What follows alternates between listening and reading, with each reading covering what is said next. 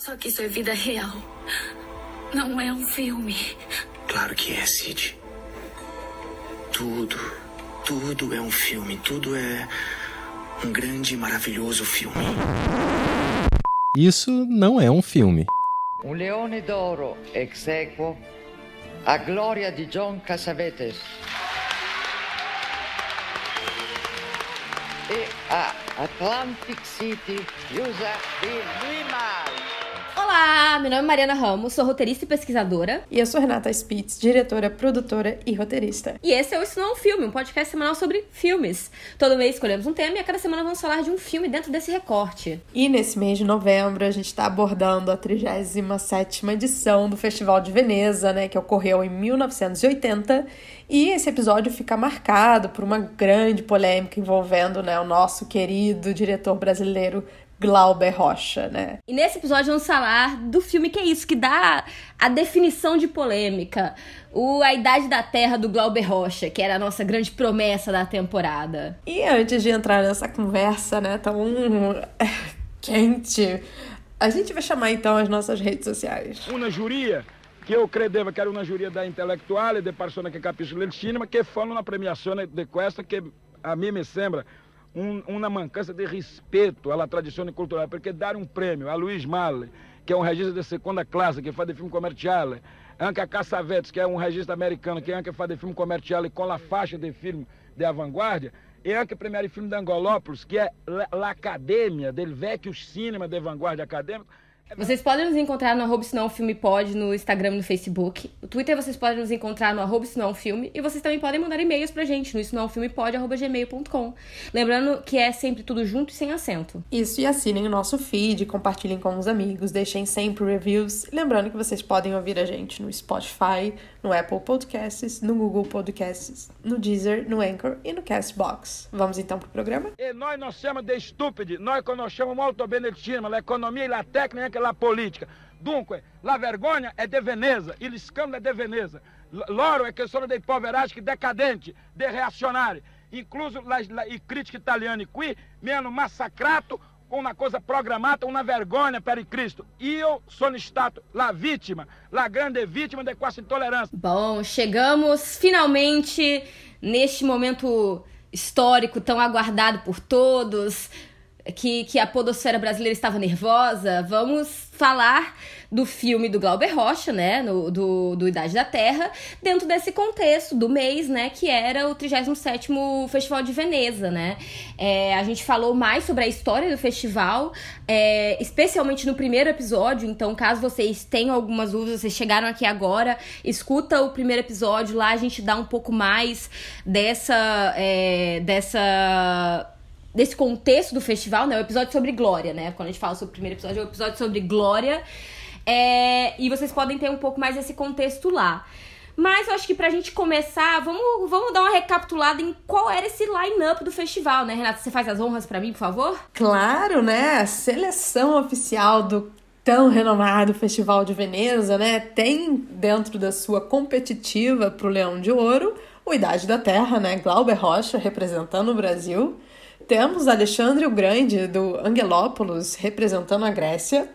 Temos Atlantic City, do Louis Malle, e pelo que consta, estava representando o Canadá. Temos Eugenio Turnaround, Eugenio, não sei, do Luigi Comencini, da Itália. Temos, né, o Glória, do John Cassavetes, United States of America. Temos outro filme americano na seleção, que é Going in Style, do Martin Brest. Temos o grande Otto Preminger nessa seleção, que para mim era Ors Concord, gente. Ele deve ter sido convidado para botar o filme. The Human Factor, do Otto Preminger, estava nessa seleção. Temos também The Little Mermaid, do Roger, Roger né, Andriot, que é da França. Temos Long Days, do Tufik Saleh, que é um filme iraquiano. Temos também Melvin Howard, de Jonathan Demme, que é outro filme americano. Fobia, de John Huston, outro filme Ors Concord, convidado, né? Que tá pelo Canadá. Temos também Richard's Things, do Anthony Harvey, que é da UK. Temos Uh, Story of an Unknown Man, que é Vitautas Zalekvicius, que era da União Soviética à época. E, finalmente, Two Lions in the Sun, do Claude Farrell, da França. Essa é a nossa lineup. Pois é, né, gente? Assim, é, é engraçado porque realmente, do tipo, são filmes. É, eu acho que para além do. Acho que Alexandre Grande eu tinha ouvido falar assim. Do Idade da Terra, eu já eu tinha ouvido falar claramente, mas são filmes que eu, sinceramente, meio que desconheço um pouco, quase todos. Melvin Howard do Jonathan Demme também já tinha ouvido falar. Glória, assim, muito ampassante, então eu achava que era qualquer coisa. Human Factor do, do Otto Preminger não é dos que eu mais conheça. E assim, e o Otto realmente é, é o concurso, né? Filme do John Huston aqui, mas também Don't Know Her, I Don't Know Her. Qual é a desse, desse fobia. Então é realmente. É, tentando entender o que estava acontecendo aqui, né? E aí o único filme. Engraçado, né? Que o único filme italiano é de um. É assim, eu não sei você, Renata, que talvez conheça melhor, mas eu nunca ouvi falar no Luigi Comentini. Luigi Comentini. Não, também não. Também não. É, é que o cinema é italiano, amiga, é o neorrealismo e depois vem agora. Ele fica um pouco meio. meio nada, tipo, foda-se. Depois, entende? É, Exatamente. Mas aí a gente vamos, vamos Vamos retomar então essa briga que deu origem, né? Porque o Glauber fez até passeata. O Glauber fez passeata, o Glauber estava prestes a começar uma revolução quando descobre que o filme da Idade da Terra perdeu é, pra glória do John Cassavetes, né? E pra o Atlantic City do Louis Malle, né? Então, assim revoltadíssimo, começou a xingar a imprensa, começou a xingar realizadores, começou a xingar todo mundo e aparentemente realmente a questão piorou quando no Excelsior, né, nesse, no, no hotel Excelsior, o Luiz Malle veio conversar na maior, assim, ah, amiga, sabe? Tá de boa, nas palavras de, de é jornalistas é do Globo. É, exatamente. Segundo o é, correspondente do Globo que tava lá na Itália e testemunhou a cena no Excelsior, é, o, é, o, o Mahler falou pro Glauber: Glauber, cabeça fria, festival é assim mesmo, nem todos podem ganhar. Renata, você faz as honras de ler as palavras de, de, de, de Glauber em resposta? A de Glauber? Não. É claro, é uma honra. Uma honra. Malê, você sabe que não é nada disso. O que se passou aqui foi algo muito diferente. Você ganhou o Leão de Ouro porque as cartas estavam marcadas. Você venceu porque o seu filme teve produção da Gaumont, uma multinacional imperialista. Respondeu e o diretor aí... brasileiro. Em francês, tá? É. Em francês. ah, é, é, educação, né? É, é, a educação que esse, esse rapaz recebeu. Mas é isso. Depois segue, segue dizendo: Louis Malle é um, cinema, um cineasta de segunda categoria. Não tem condições de me derrotar. Faça um cinema do futuro e ele uns filmezinhos comerciais, né? E, e agora aí... vem um diálogo bom, Mari. Eu faço. A gente faz eu intercalos faço... diálogos, tá? Você eu faço male. Vamos lá, vamos lá. Tá. Eu faço male, né? Vamos lá. E aí continua a briga, tá, gente? Vá, continua a briga. E o seu filme foi produzido por quem? Pela Embrafilme, uma empresa estatal do meu país. Male sorrindo, cheio de ironia, rebateu. E o Brasil tem um regime, é, não tem um regime fascista? Ou você é daqueles que acha que Figueiredo é democrata? Glauber perdeu o controle. Fascistas são vocês, que manipulam as multinacionais do cinema, que impõem toda sorte de mediocridade ao mercado do terceiro mundo. E dizem que eles só não se saem na porrada porque seguram. Termina. Fecha a cortina. Termina. Fecha a cortina. Fecha a cortina. Sequência encerrada. Próximo Eu amo que plano. assim isso se torna um melodrama, né? Tipo assim, tem, tem, tons, tem tons melodramáticos aqui. Mas é isso, gente. Essa é a briga. Esse é os quase vias de fato aos quais Glauber chegou aí com o Louis Malle, né? É, após essa, essa derrota pesada para ele e também essas, essas trocas de acusações. Mas vamos agora falar um pouco de quem era o Glauber. Para quem tá aqui e não conhece o Glauber, vamos também dar uma retrospectiva desse grande.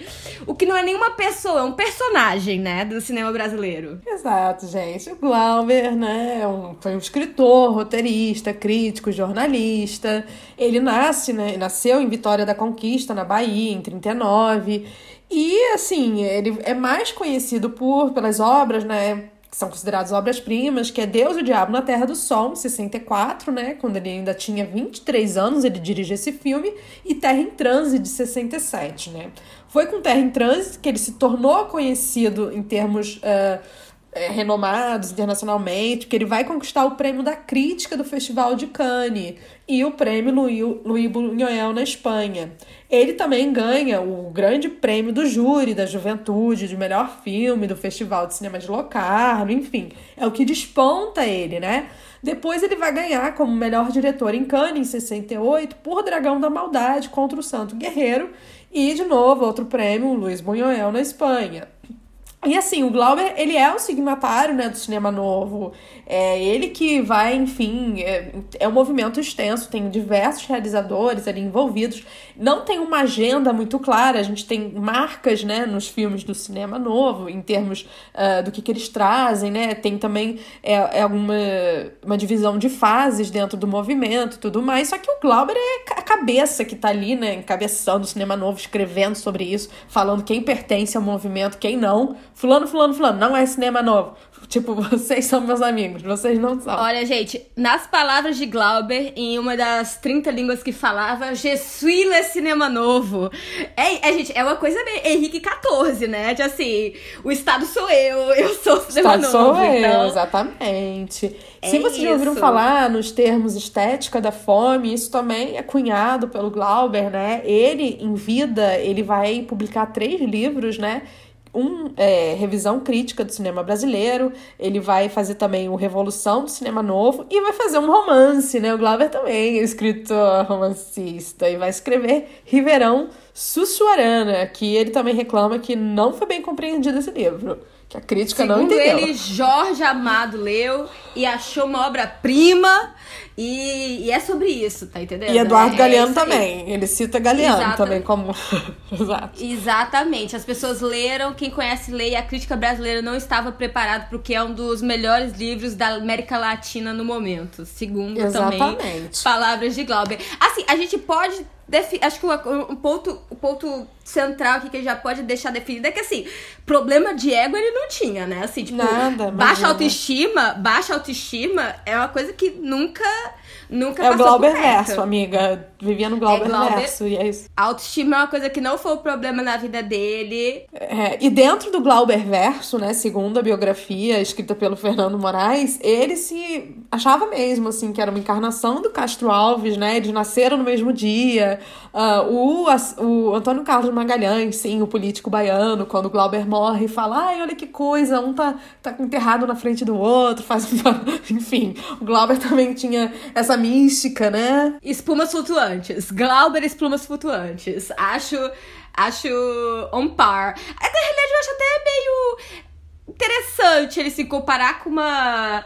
com uma, com uma figura ali do século é, XIX, né? Assim, mas. É, é isso, né? Tá aí, tem também essa, essa mania de grandeza, né? Algo até um pouco. O Collor, que não é, é a reencarnação do Pedro II? Não tem uma Ai, claro. assim? Sério. Aí, então, assim, ai, acho que, tem, acho que tem essas coisas, sabe? Acho que sempre tem Napoleão voltando aí nas pessoas. Ai, tem, acho... nossa. A- a- Ninguém nunca foi importante. pobre servo, né? Eu nunca vi um. Não, Ai, fui pobre não, servo. não. Re- Fui Quem é que pobre é a servo. reencarnação do pobre, né? Encarnação do pobre ninguém reencarna, né? Ai, fui pobre noutra vida. Ninguém foi, né? Todo mundo foi É. rei. Enfim, o Glauber, ele morre, né? Infelizmente, muito precoce, né? Uma morte um pouco traumática até. É, foi logo depois de filmar o Idade da Terra. Isso que é ainda mais, acho que, dramático, né? Pra toda a situação. Ele falece vítima de septicemia, né? Como foi declarado no estado de óbito, que é um choque bacteriano, né? Provocado por broncopneumonia, enfim. E ele já estava atacando isso mais de um mês. O Glauber ele vivia em Sintra, que é uma região assim é, de Lisboa, né? Uma região é, mais é, periférica, assim. Hoje em dia é mais periférica, na época parecia que não. Mas enfim, é, e ele veio de lá pra cá, né? Lá não conseguiram identificar o que que era, e logo que ele chega, assim, ele né, já tá morto praticamente, né? E ele tinha a ideia, né, antes de morrer, de fazer um filme Império Napoleão, falando de grandes coisas aí, né? Que era um filme escrito em colaboração com Manuel Carvalheiro, mas não rolou. Exatamente. Bom, eu acho que é interessante também a gente falar, porque o, o Glauber tem uma relação muito complicada politicamente, né? Eu acho que uma, ele tem uma vida política muito complexa, né? controversa. É. porque ele, ele, ele se autoexila em 71 porque ele era literalmente estava sendo perseguido. Ele era, ele, era, ele, era, ele era tido como um dos grandes subversivos brasileiros que ficava falando mal do país aí fora, mundo afora, especialmente quando ele né, se torna uma figura muito importante nesses dentro desses é, festivais de cinema, né, desse circuito internacional. Então ele começa a usar ele se autoexila e em 2016, eu acho que com a, com a abertura do. com os papéis da, CNV, da né? Comissão da Verdade, quando a Comissão da Verdade vem à tona, é, se descobre que a aeronáutica tinha. tava investigando ele já há um tempo e que ele tava meio que marcado para morrer, né? Então acaba que ele sai, né, é, da terra, da, da, do Brasil, meio que em um momento. É, que era necessário quase, né? É, tem muito disso, assim, ao se fala, né? O, em 71, o Glauber já era um cineasta de destaque no exterior, né? Ganhando prêmios, né? Em Cannes, inclusive. E nas inúmeras entrevistas que ele, que ele falava, né? Que ele dava, ele estava torturas, massacres de indígenas, execuções e, acho muito importante aqui, que eu acho que também conversa com a obra dele, né? O financiamento, financiamento dos Estados Unidos, Japão, Alemanha, como apoio ao regime, né? É, além, né? Esse, esse relatório aí da aeronáutica, né? Tinha é, entrevistas, né, tinham é, comentários sobre a vida do Glauber e a filmografia, né, onde falava assim, tipo, seus desejos são de um comunista convicto, a serviço do imperialismo soviético, amo imperialismo soviético, gente, demonstra que usou e abusou do cinema brasileiro, do qual recebeu auxílios e incentivos em prol da revolução comunista. Então, ele realmente era tido, ao menos naquele momento, e a gente fala posteriormente o que acontece é, com ele, né, frente a, a é, um entendimento do, da, do regime, mas nesse momento ali, final da década de 60 início da década de 70, era uma relação de. É, né, de contenção, de brigas, né, de é, perigos, né? Sim, exatamente. E já próxima a fazer Idade da Terra, né, essa relação vai ser um pouco mais controversa, que ela muda um pouco. A gente vai abordar isso já a seguir, né? Eu não respeito a loro, não respeito niente, porque meu filme é muito superior a questo. Meu filme fala do futuro, de um novo mundo, com uma ideologia, uma linguagem nova. É stato troppo per questo crítico decadente que amano a Louis Malle e a Hitchcock e a tudo com esta merda que está aí. Eu não vendrò più a festival europeu e anche farò una campanha para que registro latino-americano e arabo não venham no pio da qui, nem a Cannes, nem, a, nem com esse festival. Lá dessa será a guerra final é fina, a guerra da cultura. E nós deveremos vencer com esta guerra. É quase uma verdade. E o que acontece? Falando um pouco, pegando o gancho do exílio, né? Ele vai pra França primeiro, mas ele depois vai pra Itália. Então existe um sentimento ali também, com o Festival de Veneza, de. Como que eu vou dizer? É, eu acho que de desencanto, né? Porque era a Itália, o lugar que ele tava, ele achava que ali, né, tinha alguma relação. Então tem, tem essa frustração também. É, existe um filme que foi feito há pouco tempo, para quem é curioso sobre essa fase do exílio do Glauber na Itália Itália, inclusive vai abordar também parte desse festival, dessa polêmica, que é o filme Glauber Claro, que é do realizador César Meneghetti. Então, entende-se um pouco também essa relação dele com a Itália propriamente, como que isso se torna uma certa frustração, acho, né? Exatamente. Bom, e se a gente for começar a falar um pouco do filme, eu acho que vale é, tanto dar um pouco de contexto, mas também eu acho que uma questão de recepção, né? O filme vinha sido é, escrito, reescrito, pensado desde 65, né? Dentro de um projeto dele que era American Westra, né? É, alegorias e antíteses anteriormente trabalhadas estão, também estão aqui, né? Ressignificadas, né? É a obra que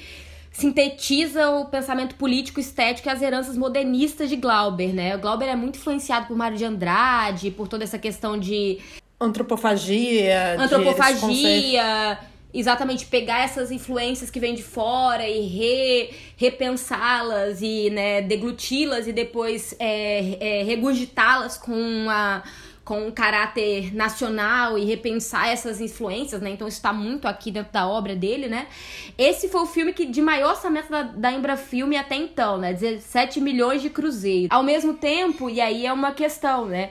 Quando a, é, ele chega efetivamente em Veneza, o que a crítica vê é um filme é, que acaba revertendo o que eles dizem, né, a uma mensagem cristã, né, tipo, sai de preceitos mais é, revolucionários e de esquerda com os, quais eu acho que o Glauber acaba se tornando muito associado, né, é, especialmente nessa década de 60, né, no final da década de 60, com os filmes que tem ali dessa trilogia, né, dele com o Deus e o Diabo, Terra em Transe e o Dragão da Maldade, né? Eu acho que ele fica muito associado com essa ideia revolucionária. É e até de uma certa crítica ao papel da religião, e aqui ele volta de uma certa outra forma que para a crítica italiana já era uma questão. A gente vai discutir mais se era esse o único problema da crítica, né? Mas isso é o que eles citam teoricamente, né? Sim, é exato. O filme é tido ali, né, como conservador, como algo assim, né, bem contrário, né, ao que o Glauber representava. Ele teve um posicionamento favorável, acho que do Antonioni e de um outro diretor italiano, não lembro se era o Visconti, se era o Rossellini, não lembro, mas alguém também apoiou ele, dizendo que era uma grande conquista, né, do cinema moderno, né, prevendo nova forma de pensar do homem moderno e tudo mais. E o Le Monde também acho que foi um jornal que se posicionou a favor do filme, né? Mas fora isso foi tiro, porrada e bomba em cima do filme. É, exatamente. O Glauber inclusive fala em entrevista para Globo, né? Essa seguinte citação, né? E vocês estão me acusando porque vocês têm o costume de jogar, vocês romanos e italianos, têm o costume de jogar os cristãos no Passo dos Leões. Mas eu não tenho medo de leão, como o profeta Daniel, que dominará os leões da, na arena. Então eles fundiram a cuca e o assunto continuou nesse campo. Exato, nossa. Tá vendo? Glauber sabe de várias coisas da Bíblia, enfim. É, é, é, é eu acho. É, é, é, isso, é uma, uma situação, né? Mas realmente tem essa questão toda sobre. Agora, ao mesmo tempo, né? E, ao mesmo tempo, não, mas aí, não sei se também já de uma. De uma reapropriação, de uma reanálise do filme hoje em dia, muito tem esse, tem esse como filme testamento do Glauber, né? Um filme extremamente é, experimental, talvez o mais experimental dentro de toda a sua carreira, que é uma carreira que já é experimental é, de início, né? Pontapé inicial já é um, já é um fato. E, e visto como testamento, acho que tanto pelas ideias contidas ali dentro, como também pelo fato de ser seu último filme, né? Então acaba que é, tem um certo. É, acho que um pós-discurso também, de uma certa forma, de uma quase.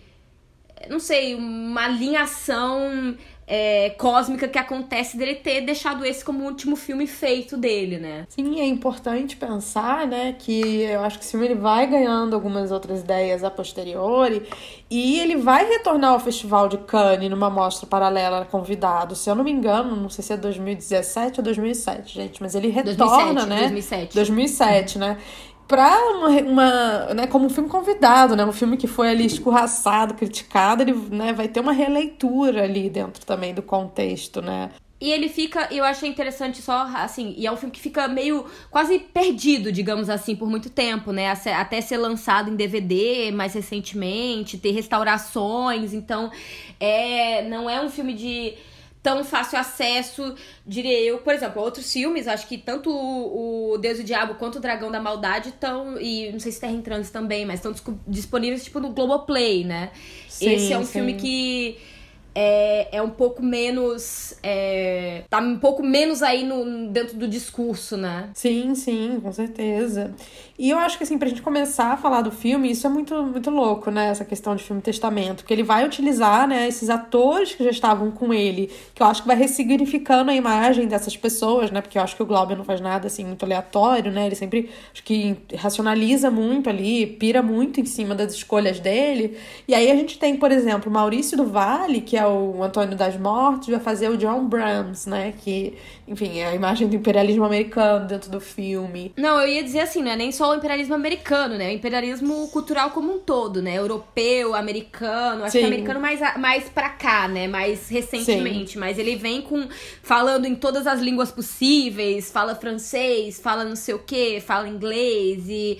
Mas eu acho que ele tem esse. E também John Brahms, né? Esse nome também, que remete a uma certa música clássica clássica e esse espaço de uma cultura, alta cultura europeia, né? Então acho que é algo que tá aí também, né? Sim. Tem também, né, o Geraldo Del Rey, que foi o Manuel, Deus do Diabo eh, na Terra do Sol, que ele faz um dos Cristos, né, que é o Cristo guerrilheiro. Tem o Antônio Pitanga, que trabalhou com ele em Barra Vento e vai fazer o, o Cristo Negro, né? Tem o Jesse Valadão, que é o Cristo índio, pescador, né? E tem o grande Tarcísio Meira, que já era uma estrela da TV, que vai fazer, né, o Cristo uh, é, militar, né, que ele fala.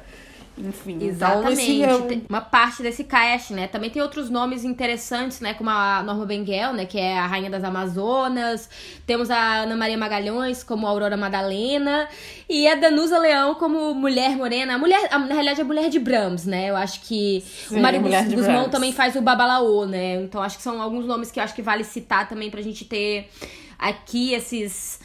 Essas figuras aí também femininas vêm também de uma certa forma com dentro desse espaço. Sim, exato. E assim, né, tentando dar uma pincelada sobre o que é esse filme, porque esse filme é uma experiência muito louca que vale a pena, né, mergulhar. O que, que o Glauber tenta, né, que eu acho que, né, Veneza não, não entrou nesse mérito, é reimaginar a história, né, do mundo sob uma ótica latino-americana, né? Tipo, trazer personagens latinos para dentro de uma história canônica. O que o Glauber dizia, né, que toda a representação do Cristo foi feita, né, para uma estética medieval, renascentista e europeia.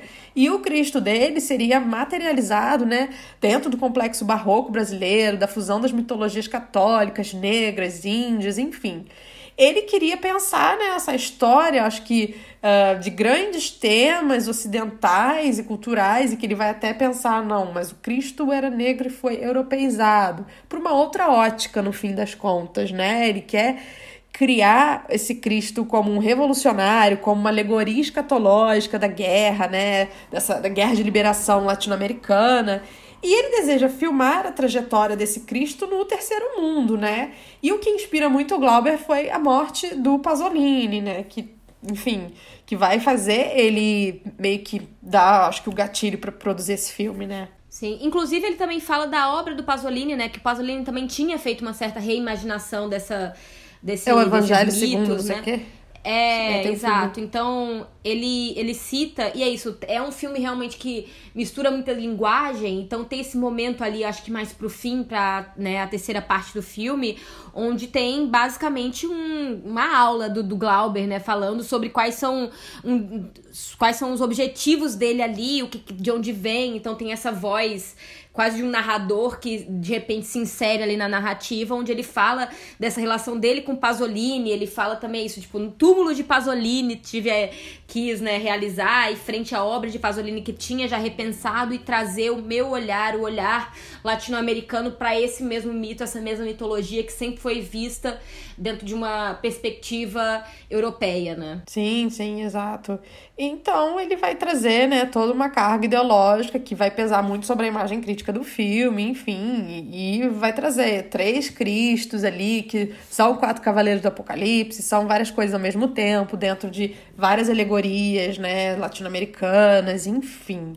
E tem também, eu acho, né, uma proposta do Glauber, que é uma técnica de montagem nuclear, né, que é algo que, segundo ele, é uma montagem que concentra o maior número de significações e o menor espaço temporal, né? Se no filme do Angelópolis a gente tem planos longuíssimos, é uma estética muito. é um procedimento muito formal, rígido, de, uh, de controle e de. é como que eu vou dizer?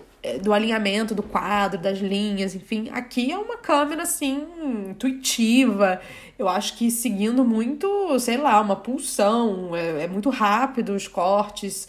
Ele diz que pode assistir o filme de qualquer ordem, porque isso não é a questão, né? É, se pensar assim, se existir uma, uma terra em transe num certo filme, é que a câmera tá em transe, né? Eu acho que aqui o processo tá em transe, tá tudo em transe, o mundo tá em transe. Eu acho que tem essa, essa ideia de movimento muito de movimentos muito rápidos e repetições também. Eu acho que uma coisa que ele faz muito aqui e que eu acho que é um, é um procedimento específico é, é a ideia de repetições de utilizar-se das repetições como quase uma, uma, uma forma de eu não sei eu acho que ao mesmo tem, tem dois dois objetivos, né? Porque, por exemplo, repetição é algo muito claro no melodrama. No melodrama clássico, o que você faz? Você repete a mensagem diversas vezes. Aqui, a mensagem não é repetida em diversos elementos, mas ela é literalmente repetida no próprio plano que se repete as falas, onde ele não corta e faz os atores repetirem as mesmas falas diversas vezes e deixa aquilo dali sendo repetido, a cena repetindo-se, né? Então é um processo diferente é, que eu acho que separa, é, quebra a ideia, né, do é, de uma certa experiência narrativa que existe ali, mas também reafirma os, os textos e os objetivos, né? Então é, é um procedimento muito complexo, me, me parece muito complexo como procedimento. Sim, sim. E assim, é, se para quem já viu os outros filmes do Glauber, eu acho que todos os procedimentos que ele já utilizava em cada um dos filmes, eles estão bem forte aqui, juntos, né? Você tem um filme consciente muito também, que tem um momento, como a Mari falou, que o Glauber tá narrando a voz off dele. Tem um outro momento que é, a gente vê ele realizando o filme, né? Como se fosse um, uma espécie de imagem de making off que é inserida ali, ele dando a coordenada para os atores. Ou seja, tem até esse momento em que você tem a autoconsciência do filme, né? O filme se entendendo como um produto produto, né, de certa forma. Então, ele é, é, tem diversas questões, diversas camadas ali, né? E eu acho uma, um ponto também, né, que se a gente pensa nesse filme fragmentário, a Bíblia também é fragmentária, né? Se ele foi, assim, meio que tentando fazer uma alguma coisa em termos de seguir, né, essa história de Bíblia, enfim, o texto bíblico também segue essa coisa meio fragmentária. E ele diz que, né, enfim, a história bíblica está no primeiro plano de modo a alegorizar né, aquilo que ele pretende fazer com a história, que é relê-la sob os mais diversos pontos de vista, né? Partindo, por exemplo, das personagens críticas e construindo com isso a noção da América Latina como um berço para o renascimento da própria história humana, né? Que é aí que eu acho que é um ponto interessante, né? De você tentar rever o mundo, né? Sobre outras referências, né? Só Sim, não sei se precisa isso, ser a Bíblia necessariamente. Isso eu acho muito interessante. E aí, novamente, que eu acho que confirma um palpite que a gente tinha no episódio passado sobre o filme do Dutel Angelopoulos, porque é isso. A, a, obra do Angelopoulos, ele, diversos momentos, ele fala sobre essa questão do messianismo, quase, né? Dessa uma figura mítica de Salvador. E a, a, isso é algo claro na obra do, do Glauber Todo. Desde Deus e o Diabo, tem a figura ali do, é, do do Messias negro. Religiosos, né? né? Inclusive é, em Barravento. Do... Sim, inclusive é. em Barravento, ele, ele diz ali, o personagem do Antônio Pitanga, ele fala que candomblé é alienação, temos que fazer revolução. Ele é super contra essa questão religiosa, né? É, mas ele já, e ele já tá colocando isso como certos elementos de figuras míticas, quase, de, de profetas, né? Porque isso, são existem profetas. É, é, em, aqui a gente literalmente tem quatro profetas, né? Se, se, a gente puder entender assim, porque Cristo são, de uma certa forma, não é, não é um profeta como. Não é como. É, como é o nome? Moisés, né? Mas também existe uma, um lado de profeta de profecias que tá ali, né? Então essas, essas, essas figuras míticas salvadoras, ele multiplica em quatro e ao mesmo tempo ele cria Cristos que são cavaleiros do Apocalipse, né? Que é uma realmente uma uma coisa é uma mistura... Nazaré confusa. Nazaré é, confusa. exatamente. É, é, uma, é uma matemática claramente não euclidiana que ele tá, ele tá usando aqui, né? Eu acho que tem uma, uma coisa, não sei, né? Mas é, eu acho que existe essa aproximação, sim, de, de ter essa figura e, e ser diversos momentos criticada e. Porque é uma coisa que, que vai seguir dentro da obra dele em vários momentos, né? Algo, é um, uma, um ponto, esse ponto da religião e do messianismo e do populismo da religião é algo que vai seguir com o Glauber até esse, que é o último filme dele, né? Então. É, de uma certa forma, existe um certo paralelo, de, novamente, feito de forma muito diferente, é, a execução é claramente diferente, mas eu sinto que a preocupação de, em uma certa camada é a mesma. Sim, sim.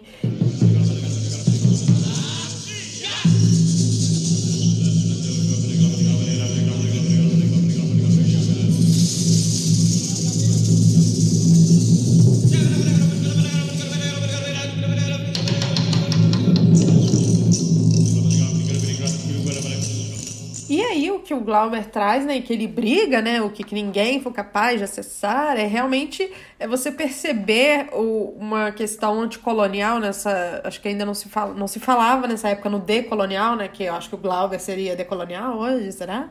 Enfim, que é você realmente rever, né, a, é, a epistemologia do mundo, que é parar de entender o mundo sobre as referências ocidentais europeias, né? Ou seja, você trazer outro tipo de conhecimento, uh, seja religioso, seja, enfim, de vida. E aqui é muito interessante no filme do Glauber, né? Que, enfim, é, é tudo muito movimentado, o corpo movimenta muito, você tá numa pulsão frenética. E se a gente pensa, né, por exemplo, numa cultura europeia, né, religiosa, existe uma fobia ao êxtase, né? O Stan fala isso, né, quando ele vai falar sobre as religiões de matriz africana nos filmes brasileiros, ele fala que né, no entendimento europeu existe uma fobia com a, a, a, pulsão, a possessão, né? E a possessão ali, esse corpo em êxtase, para esse entendimento religioso dessas culturas, é estar com o sagrado, né? Então, existe. Isso é uma forma outra de, de, de, acho que de se trabalhar, né? Acho que até para além disso, uma coisa que me. É, e eu acho que é também uma preocupação. É, seguida do Glauber em vários momentos da carreira dele. Eu acho que você vê isso através de várias cenas que ele cria, cenas é, icônicas em diversos filmes. E, por exemplo, a, o plano final, eu acho, do, do Idade da Terra entrega isso, que é a questão do povo na rua junto que eu acho que isso é uma coisa muito latino-américa, essa coisa da procissão, das diversas pessoas em rua, seja em carnaval, seja em procissões religiosas, seja em, em movimentos, seja essa, essa coisa do povo, unidade, juntos, é, corpos se mexendo, se batendo, se debatendo, que, por exemplo, quando acontece, e aí novamente são os paralelos diferentes, e quando acontece no Angelópolis, que existem cenas do povo, eles nunca parecem estar tão perto, porque eles sempre estão separados por camadas enormes de roupas e de histórias, quase um ar muito pesado, muito frio, muito gélido, que não permite essa proximidade entre os corpos pessoais, né? E aqui não, aqui é o corpo do contato, é o corpo do calor, é o corpo. Da rua, é... né? Que é o corpo da revolução, é... né? Que é onde se faz Exatamente. a revolução. Né?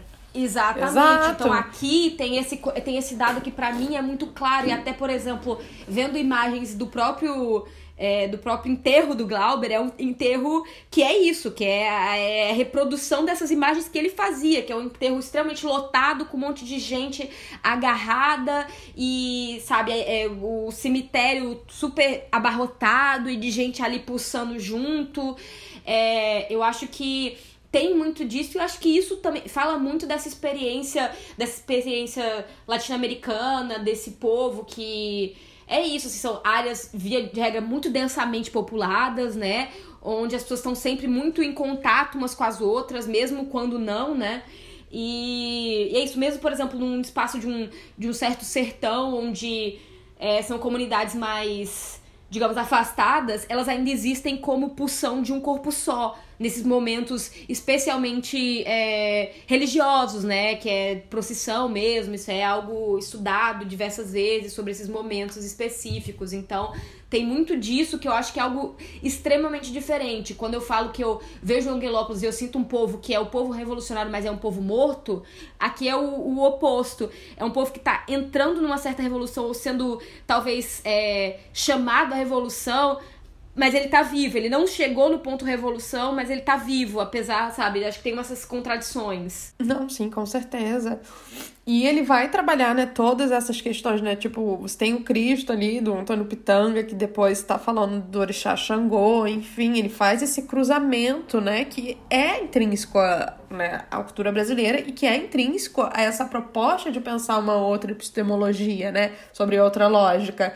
É você se dar conta de que existem outros saberes, outros corpos. Tem a questão ali do início do filme da Amazônia, a Rainha Amazônia dançando. E essa dança significa uma outra forma ali de, de, de saber do mundo, de compor, de falar sobre o corpo tá falando, né? A gente tem a câmera rodopiando, mas o corpo tá falando ali também. Só que é isso, a gente tá dentro de um regime de entendimento em que a gente entende que o discurso ele é feito dentro, sei lá, da palavra, dentro uh, de um de gestual encenado dentro de um determinado código, e o Glauber tá ali fazendo é, uma outra proposta nesse sentido, né? É, é mais. Eu, eu sinto que o filme é mais uma experiência digamos assim, quase como uma, uma questão de uma arte de uma. quase como se fosse uma. Eu acho que é só quase uma performance, sabe? De participação, de você estar tá ali, estar tá dentro e.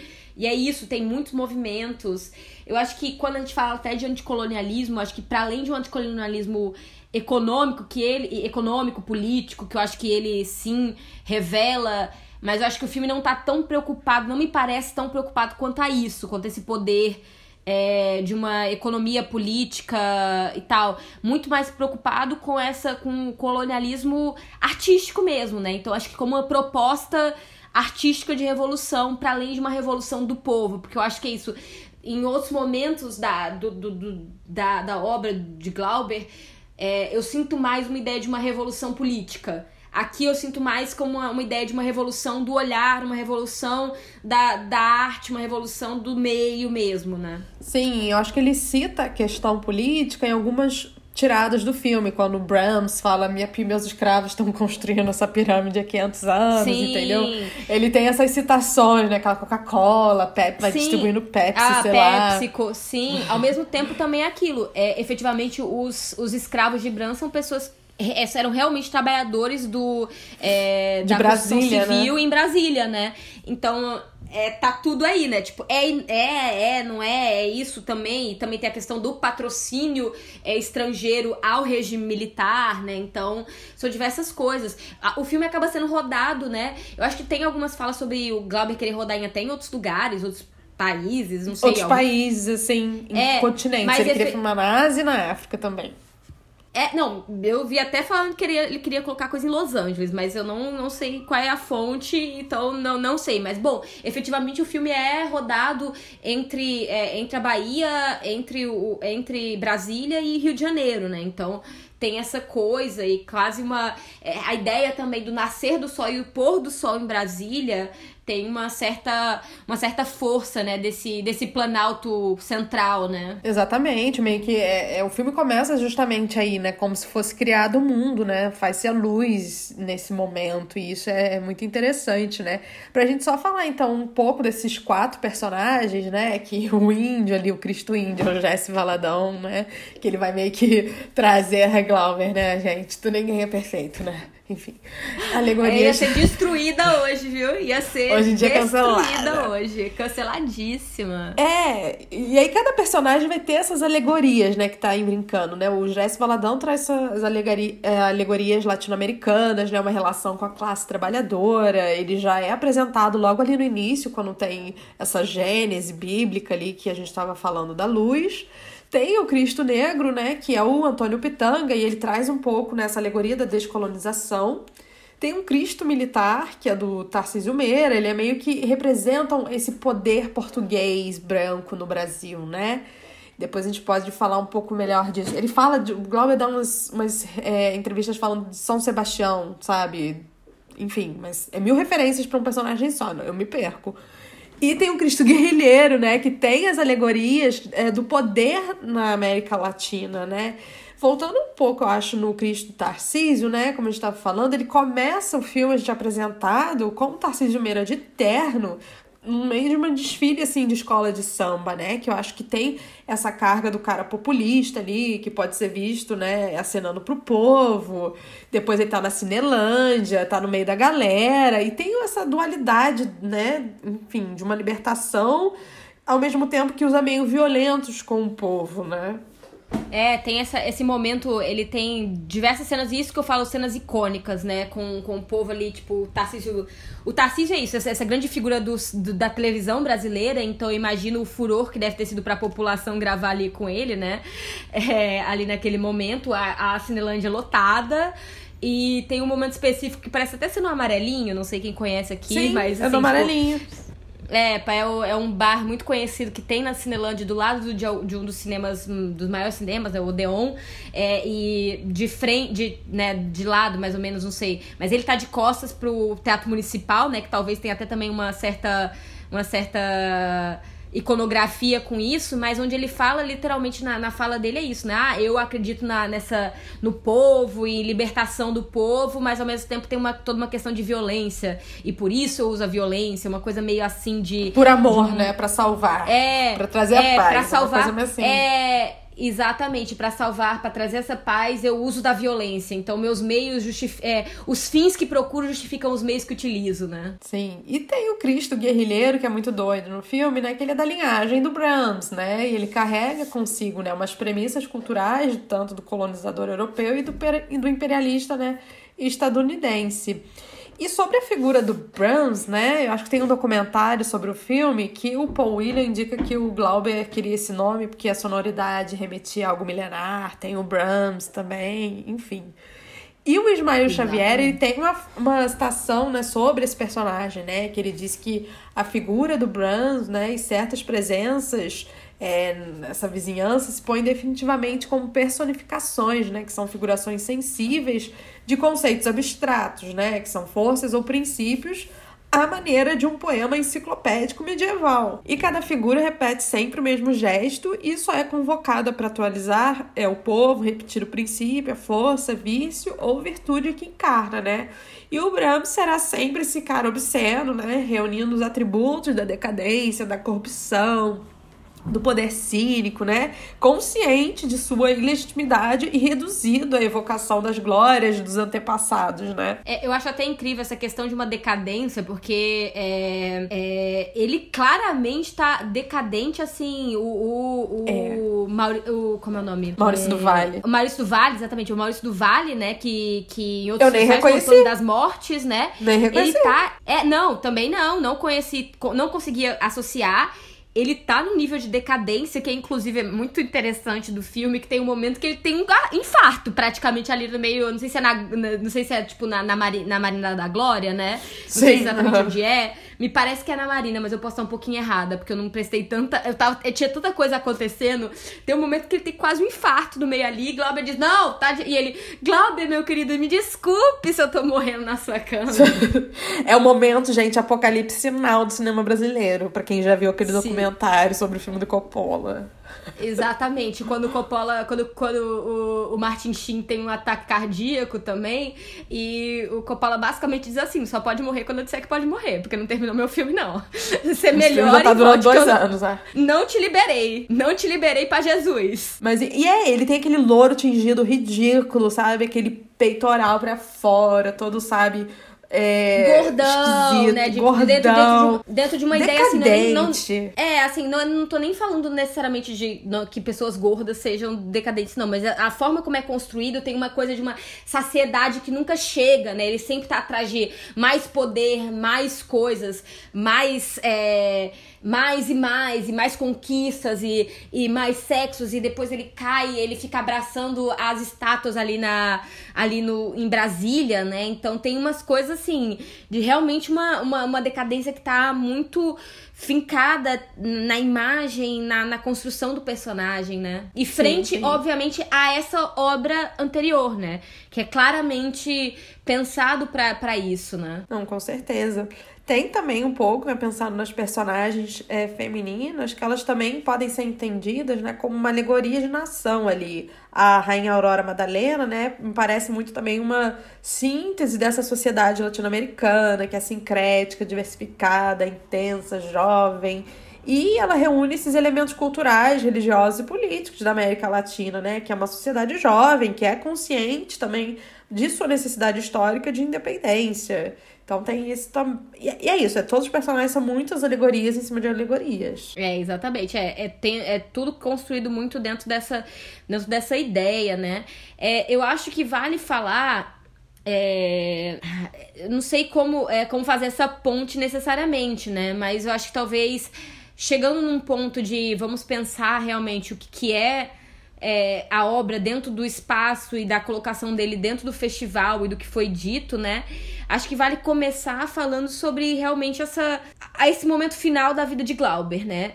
Especialmente a partir do, da, do, do, do momento Geisel, o, de uma certa reabertura e de uma reaproximação a, o, o a, o próprio regime ficando um pouco mais, digamos, light, é a palavra que eu vou utilizar. É, a aqui. abertura lenta e gradual, né? Que tem.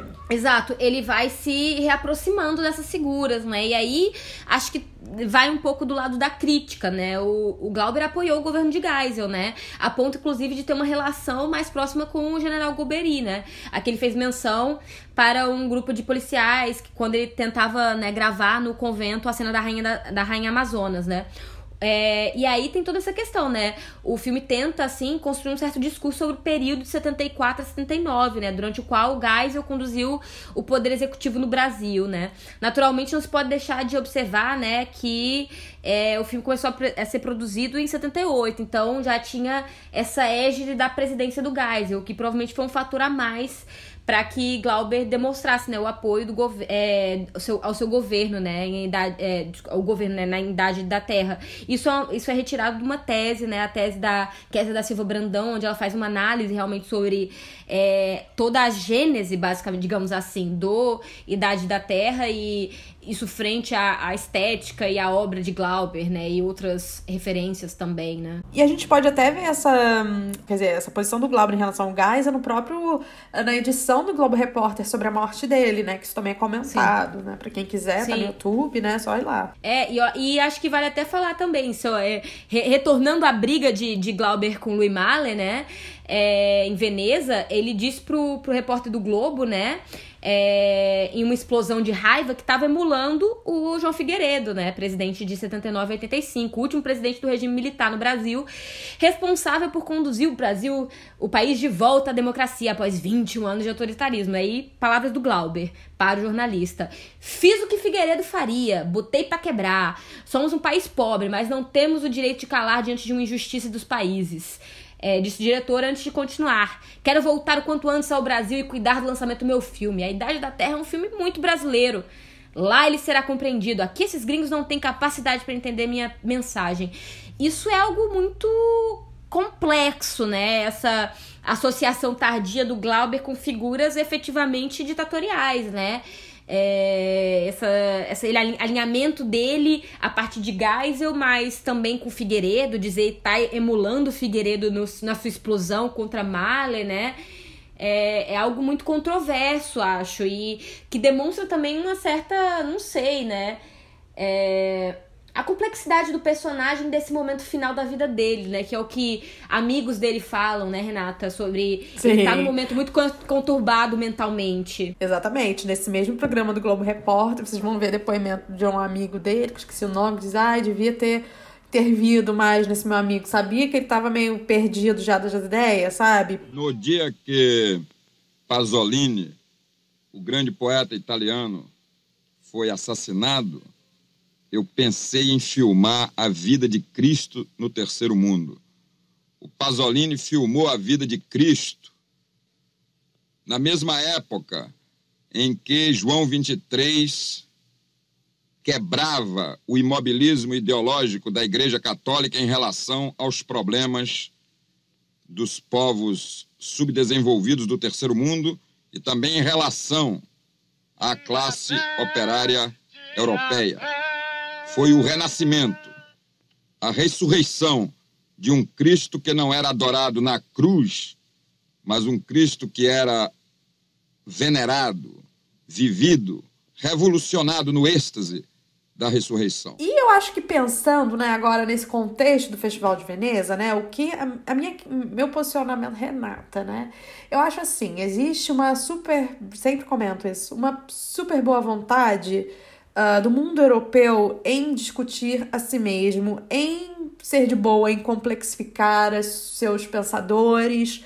Você não vê, imagina, eles têm Foucault, vão debater. Foucault é, tem as suas complexidades, né? Um Godard, eles não veem problema nenhum em poder aprofundar e destrinchar sobre essas obras, né? Agora, quando eles se deparam com uma obra que é complexa de um outro referente, Aí você já não tem nem. Eles não dão nenhum espaço para você começar a discutir. Eu acho isso, sabe? E é isso que, nesse sentido, o Glauber pode ter se expresso, acho, de uma forma muito uh, violenta, apaixonada, mas o que eu acho que ele tava querendo dizer também é um pouco disso. Porra, vocês não têm nenhuma boa vontade, sabe? Vocês estão aí com, porra, o filme do Angelópolis, 3 horas e 20, planos estáticos. Vamos começar a analisar isso. A gente consegue criar, né, textos e leituras. Só que não existe uma mesma predisposição, né, quando é um outro referente. É, eu, eu acho assim que tem diversas questões aí envolvidas. Eu acho que efetivamente é, o que Glauber tá fazendo aqui, Idade da Terra, e eu acho que, novamente, eu acho que talvez também tenha uma questão muito específica da carreira dele, porque isso é um fato, e é uma, é uma pena, porém é um fato de carreiras de pessoas que estouram muito novos. Isso a gente vê com a obra do, do Orson Welles também. Você faz um primeiro filme que é tido como um dos melhores, que é o único filme brasileiro dentro de todas as, as listas de melhores filmes da história dos filmes, não sei o quê, você a, sua obra sempre vai ser revista frente àquela, àquele filme 1, né? E isso se torna uma questão, porque claramente é um cara que estava num processo. E, e eu acho que o filme que Idade da Terra si é um filme processo, mais do que. E não é, não me parece perfil de, de, de festival, desse festival especialmente. Eu acho que é uma Dessa outra seleção, ideia. né? Dessa seleção. É, dessa seleção. É uma seleção e, e, digamos assim, eu acho claramente. Eu acho um festival é, equivocado pela premiação a que foi dada. Glória e, assim, uma, de uma forma menor. Mas, digamos até que talvez Glória fosse um filme mais interessante do que Atlantic City. Porque Atlantic City é um filme extremamente narrativo. Ele é o mais narrativo do narrativo, é o mais. É, é, digamos assim, é, reprodução de tudo que estava sendo visto e esteticamente também. É, eu não consigo ver é, efetivamente esse prêmio indo para esses dois filmes. É, eu acho que talvez agora, assim, eu não acho Glória um filme tão bom quanto Atlantic City, mas eu acho que talvez Glória tivesse dentro de uma lógica diferente, que fosse um pouco mais realmente experimental, apesar de não ser boa necessariamente, do que um Atlantic City, que é um filme que é basicamente reprodução de tudo que já se viu. Né? É, é muito bem acabado, é muito bem finalizado, tem suas camadas de mensagem, mas é mais do mesmo. Não tem um, um dado diferente. O filme do Angelópolis eu conseguiria ver vencendo isso, apesar de, novamente, eu entender o que você fala quando você diz, olha, você tem uma boa vontade com esse filme, não sei o quê, é, mas eu conseguiria ver ele ganhando em termos disso. Existe ao menos uma proposta.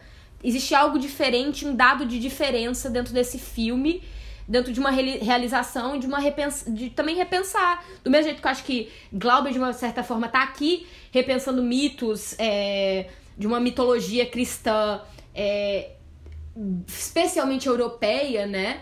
É, dentro de um, de um olhar latino, ele está repensando uma, uma, essa mesma mitologia, mas não necessariamente a cristã, mas uma mitologia grega, dentro de um olhar recente. Então, acho que tem certos processos que são parecidos. Agora, obviamente, o que, que o que, que é, Angelopoulos faz que Glauber não faz? É esse apreço por uma certa estética, que é uma estética que conversa com a grande estética europeia, né? É, é, é isso.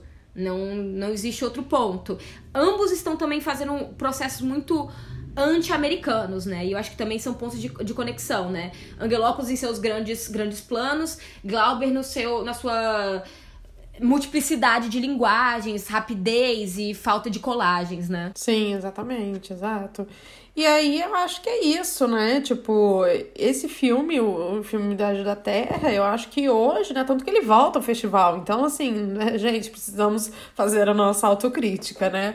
É, porque é isso. Teve, teve essa questão, eu acho que eu concordo com o que o Glauber fala ali sobre tudo, blá blá blá. Sim. E, e, e é isso, faltou essa boa vontade, nunca tem, né? Enfim. E eu acho que, né, Mari, nosso Jaguatirica podia ir pros dois, né? A gente dá também pro Angelópolis, já que morreu atropelado, né? é, eu acho que pode ter uma coisa meio assim. Eu não sei, eu realmente não, não consigo. Assim, porque tem uma coisa muito específica. Eu acho que quando você fala de boa vontade, eu acho que pior do que não ter ganho, isso particularmente, pior do que não ter ganho o filme, é não ter sido assistido que é o que não, não fizeram. Não Sim. assistiram o filme. As pessoas saíram durante a, a, a, a A sessão. a projeção do filme, a sessão. Isso eu acho pior do que. Porque isso é um insulto real. É não, não se permitir é, ter a jornada e, e, e, e tentar ver aquilo ali até o final. Porque se você é um crítico, se teoricamente se diz crítico de cinema e você não fica até o final de um dos filmes que tá dentro da, dentro da seleção oficial, você não tem como falar do filme. Você não pode dar sua opinião num filme que você só assistiu pela metade, me desculpe. Isso eu acho uma, um desrespeito. E, eu, e acho que é, É, isso que você você não fala da é boa tipo vontade. Renata, entendeu? Que tá ali no seu sofá, enche o saco. Não, você é crítico, pelo amor de Deus, faça o seu trabalho, sabe? É, teu trabalho, exatamente. Eu acho que, tipo, você sair, eu acho que esse é um desrespeito que é maior do que pra mim, necessariamente, dar ou não dar. Eu acho que a gente conversou isso um pouco antes da, da sessão, da, da sessão, desculpa, antes de gravar, é, sobre talvez até dar, talvez, o prêmio para... É, Pra equipe, pra porque isso a gente não equipe. falou. A equipe, Glauber não Sim. botou crédito no festival, ele não quis que fosse creditado o filme. Então esse prêmio Jaguatirica de Ouro vai pra equipe de Idade da Terra. Sim, eu sinto que é, que é quem merece, assim. Efetivamente, eu sou uma pessoa que gosta, assim, que gosta muito de experimentações do Glauber, mas eu não gosto do Glauber. Eu tenho que falar aqui, quem quiser me destruir, me destrua. Eu não gosto do Glauber pessoa. Não estou dizendo Glauber artista. É, é- Idade da Terra não é meu filme, não é um filme necessariamente pra mim. Eu entendo isso. eu- é, quem quiser criticar também, não tô, tô aberta a isso também. E, mas eu também consigo compreender o que ele tava tentando fazer com aquilo dali. Eu acho que tem seu passo. Eu acho, eu acho é, realmente é, vergonhoso você não querer dar crédito pra quem tá na equipe do filme, porque sempre será um filme de Glauber Rocha. Quem não tava, quem tava ali só participando, é muito triste você perder ao menos o crédito no final do filme, porque nunca será um Tanto filme que, seu. pois é, tanto que eu acho que a filha dele, a Paloma Rocha, ela vai encabeçar né, a restauração do filme e a opção é de creditar todo mundo, né? Obviamente, gente. Exato. Tipo, ai, era coisa de. Era, tinha que só o produtor dizer, não, querido, olha só, você tem toda a decisão do seu filme, você faz a caraiada que você quiser. Mas vai ter que creditar todo mundo. Não interessa que vai ser uma experiência sem crédito. Não, isso é uma questão de trabalho, é, sei lá, sindicalizado, sei lá. E eu acho que também tem uma outra coisa, assim, no mínimo, assim, essa Jaguatirica, acho que pode. É um filme experimental, é uma, talvez seja uma Jaguatirica de melhor filme experimental. E é claramente um filme que tava além do, do que tava se esperando, né? É um filme que trabalha com. É isso, tem, tem documentário, tem, tem palestra de cinema, tem, é, tem discurso, tem tem tudo, tem tudo, tem tudo, assim. É um grande bolo, é um balaio de coisas, um balaio de, de referências e, e, e dentro dessa, dessa, realmente de uma coisa bem é, modernista, tá? diria também um pouco dadaísta, sabe? De, tipo, joga pra cima, vamos ver o que, que cabe agora. É, eu acho que sintetiza muito a nossa também formação, né? A gente é muito camada, né? Uma cultura, né, gente? Que é aí, é sobreposição de mil coisas, né? Que a gente é. Né? E por violência, né? Lembrando sempre que aquele discursinho de nossa, somos um povo mestiço, lindo, harmônico, não, é isso, é pela violência, né, que foi construído, né, o Brasil com a sua diversidade, né? Então é, isso que o filme efetivamente traz. violento também, né? É um Sim, filme é efetivamente violento, violento. é. Sim, com certeza. Eu acho que é isso. E é isso, gente. Nossa Jaguatirica tá aí, definidíssima. É, vai, vamos dar pra Glauber, né? É a Jaguatirica de, É, de Glauber. Convenção póstuma. honrosa Angelópolis. Convenção honrosa, só pra dizer retadinho, honrosa. né? Pra uma pessoa que também tava fazendo uma outra coisa ali, podemos achar equivocado em alguns pontos e não sei o quê. É, realmente, assistir Idade da Terra é um evento, né? É, É um evento, queria é um evento que vai te carregando. Vai te carregando. A trilha sonora também te carrega. É um filme muito específico. É... E é isso. Eu queria ver no Tá cinema aí. por conta da trilha mesmo, né? Porque é, é potente. Tudo ali é muito movimentação, gente. Tipo, se vocês É. acharam Terra em Transe movimento, isso aqui é. Montanha Não, russa. é, é o filme em transe, é o que eu falei, é o filme em transe. Filme o em filme tá em transe, transe, não é a exatamente. Terra, mas não, é o filme todo tá em transe. É a cinema, o cinema tá em transe, né? Eu acho O que. cinema tá em transe. E os italianos não estavam dispostos a isso. É, exatamente. Então, tá aí, gente, falamos esse mês de novembro pra vocês sobre o grande festival de Veneza de 1980, essa 37 é, edição, com suas controvérsias, é, seus problemas e suas questões. É, Renata, mais alguma palavra sobre esse mês? O que, que, que, que a gente Nada, tira? foi uma grande aventura, um grande prazer, eu adorei. Adoro barraco para começar, como ponto de partida, então... É, Renata, vocês não têm ideia do sorriso que ela que imprimia assim, na cara dela toda vez que ela, que ela falava em barraco. Então, é isso. Acho que a gente termina também, acho que de uma certa forma polêmica, porque eu acho que é da própria natureza do, é, do Glauber. Então, se não existe polêmica, não existe Glauber. Eu acho que são duas palavras que estão associadas para sempre. E é isso. Então, até mês que vem, até dezembro. Mês que vem. E só pra deixar claro, né? Saudade do momento que polêmica era Glauber Rocha, né? Hoje em dia, tanta merda. A vida era tão Pois mais é. simples. Pois é, exatamente, gente. Então, é isso. Até semana que vem. Bom fim de semana a todos. Beijitos. As nossas estruturas foram destruídas, os nossos alicerces abalados. A qualquer momento poderemos desaparecer no fundo de um abismo.